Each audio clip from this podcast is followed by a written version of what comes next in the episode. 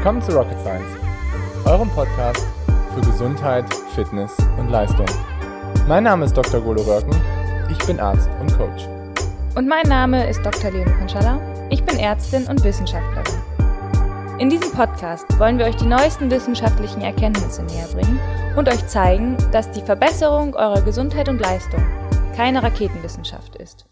Wie sollst du nach Corona wieder in dein Training einsteigen? Vielleicht einmal ganz kurz vorweg, Leute. Corona ist ähm, eine Erkrankung, die eigentlich all unser Gewebe befassen, befassen kann. Das heißt, der, ähm, die Andockstation für das, das Virus, für das Coronavirus, ist ein Transporter, der eine Rolle spielt beim Eng- und Weitstellen unserer Gefäße. Das haben wir letztendlich vor allen Dingen in den Lungen, das haben wir aber auch im Herzen, das haben wir eigentlich in fast jedem durchbluteten Gewebe, wo wir letztendlich diesen Rezeptor haben, AC2-Rezeptor heißt der ACE2-Rezeptor, der, ähm, wo das Virus andocken kann und wo es letztendlich eindringen kann und seine schädigende Wirkung verursacht. Und interessant dabei ist, dass dieser ACE2-Rezeptor ähm, lange Zeit thematisiert worden ist im Bezug auf Doping. Wenn das euch jetzt zu wissenschaftlich exakt ist, wartet noch, weil gleich kommen auf jeden Fall die Fakten noch so, wie ihr das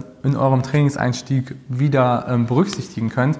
Aber wichtig jetzt schon mal ist, dass ihr so ein bisschen versteht, dass da das mal besprochen worden ist als Doping-Andockstation, als sogenanntes Gendoping, dass Athleten, die ein verbessertes ACE-System haben, dass die einen Vorteil haben gegenüber Athleten, die das nicht haben, dass letztendlich dieses Produkt oder dieser Rezeptor stärker vorhanden ist bei Sportlern. Und jetzt kann man natürlich auch denken, und das denke ich halt auch, dass letztendlich deswegen auch Covid noch viel gefährlicher ist für Sportler im Vergleich zu Nichtsportlern. Und ja, es zeigen sich auch, sage ich mal, in einigen Studien, dass ähm, Menschen entweder sehr, sehr stark von dem Virus betroffen sind, wenn sie vor allen Dingen auch eine sehr, sehr hohe Viruslast, sage ich mal, haben. Das heißt, irgendwie, sie haben relativ viel einfach abgekriegt im Vergleich zu Menschen, die vielleicht ein bisschen weniger abgekriegt haben und die einfach vielleicht auch einen anderen Genpolymorphismus haben im Bereich so von diesem ACE-System. Und ich möchte euch damit nur sagen, dass für Sportler das Virus einfach echt nicht ungefährlich sein kann.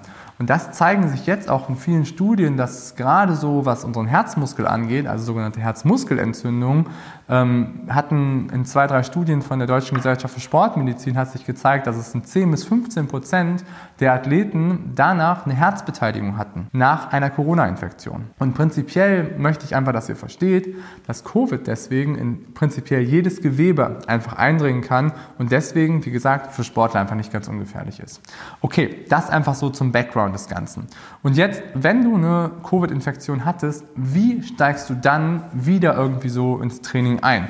Und da gibt es auch ein relativ schönes Positionspaper von der Deutschen Gesellschaft für Sportmedizin, das was kardiologisch, sage ich mal, ähm, geführt wurde und noch ähm, kardiologisch begleitet wurde, wo man einfach gesagt hat, dass man vor allen Dingen zuallererst so die Herzfunktion sich anschauen möchte. Und deswegen empfehle ich auch immer all meinen Athleten, dass wenn sie eine Corona-Infektion durchgemacht haben, dass sie danach bitte einmal einen Termin machen bei ihrem Hausarzt und vielleicht auch bei Ihrem Kardiologen des Vertrauens, dass er sich einmal die Herzfunktion mit einem Echo anguckt. Ja, das ist echt wichtig, weil ich meine 10 bis 15 Prozent Herzbeteiligung sichtbar im Echo ist einfach echt nicht wenig und als Sportler möchtest du definitiv immer einen Herzschaden aus schalten, weil das natürlich etwas ist, was super gefährlich sein kann, was im schlimmsten Fall auch, muss man sagen, lebensbedrohlich sein kann. Deswegen, wenn du einsteigst, bitte mach vorher einen Termin beim Hausarzt, beim Kardiologen, um einmal so die primären Funktionen zu checken, um einmal zu gucken, dass es da irgendwie keine Beteiligung gab.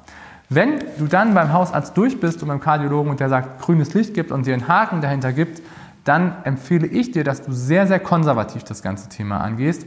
Das heißt, Tag X Corona-Infektion, zwei Wochen definitiv kein Sport, definitiv kein Sport, dann Check-up beim Arzt und dann langsam, langsam wieder Einstieg irgendwie ins Training und achte da bitte auf dein Körpergefühl und vor allen Dingen auf deine Herzfrequenz.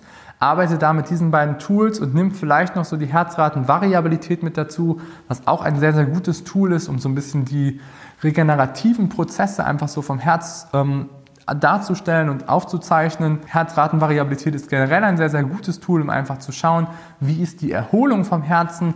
Wenn du eine höhere Herzratenvariabilität hast, dann hast du eher ein etwas entspannteres Herz und wenn die etwas geringer ist, dann hast du eher ein etwas angespannteres Herz. Das ist aber individuell auch immer so ein Faktor, der immer wieder verschieden ist, den man individuell für sich bestimmen muss. Lange Rede, kurzer Sinn, arbeite da vor allen Dingen am Anfang mit deinem Körpergefühl, mit der Herzfrequenz und für die Erholung mit der Herzratenvariabilität. Wenn du da Sessions machst, dann mach bitte nur Low-Intensity-Sessions, gerade so die ersten zwei, drei Wochen. Das heißt, level dich da ab bei deiner Herzfrequenz im Bereich so von 70, 75, maximal 80 Prozent und geh auch von unten nach oben. Das heißt, du fängst ganz, ganz entspannt an, fang ruhig an mit Walks, fang ruhig an mit einfach Bewegung, fang ruhig an mit generellen Dingen, die du erstmal so in deinen Alltag wieder integrierst und dann fang an mit Sportarten wie Radfahren, wie Schwimmen. Schwimmen ist schwieriger schon, weil du einfach nichts kontrollieren kannst. Oder aber Rudern, wo du einfach ein gutes Feedback hast und wo du dich letztendlich von der Auslastung her gut kontrollieren kannst. Ich würde nicht unbedingt mit Laufen direkt anfangen. Okay, und dann hast du zwei, drei Wochen, wo du letztendlich langsam steigerst und wo du letztendlich guckst, wie verhältst du dich. Fang erstmal mit weniger Volumen an, fang irgendwie mit 50% von deinem normalen Volumen an, dann machst du 60, 70%, dann 80% und am Ende dann bist du vielleicht nach drei, vier Wochen wieder bei 100% wie vorher. Und dann, wenn du das Ganze abgeschlossen hast, das heißt, du hast zwei Wochen ähm, Erkrankung gehabt, du hattest dann vielleicht eine Woche noch Pause ähm, mit ähm, Check-up, Kardiologe, dann hattest du drei Wochen ganz lockeres Training, wo du wieder eingestiegen bist, das heißt, du hast sechs Wochen durchgemacht, dann würde ich sagen, kannst du so langsam wieder normal in den allgemeinen Trainingsalltag und kannst auch wieder anfangen mit Medium Intensity Sessions und High Intensity Sessions. Aber Leute, das möchte ich nochmal sagen, achtet da bitte auf euer Körpergefühl, achtet auf eure Herzfrequenz, nehmt euch da nicht zu viel vor. Wie gesagt, Corona ist gefährlich, Corona ist gefährlich für Sportler, deswegen achtet da bitte auf euch, weil Herzmuskelentzündung will keiner von euch haben, Herzschwäche will keiner von euch haben, sind einfach Erkrankungen, die super blöd sind, die lebensbedrohlich sind, die letztendlich auch eure Lebensqualität dramatisch einschätzen, einschränken. Deswegen achtet da einfach auf euch. Ich hoffe, du konntest bei dem Video was mitnehmen. Wenn du was mitnehmen konntest, würde ich mich freuen, wenn du mir einen Daumen hoch da lässt und den Channel abonnierst. Und stay safe. Bis dahin, euer Godo. Ciao.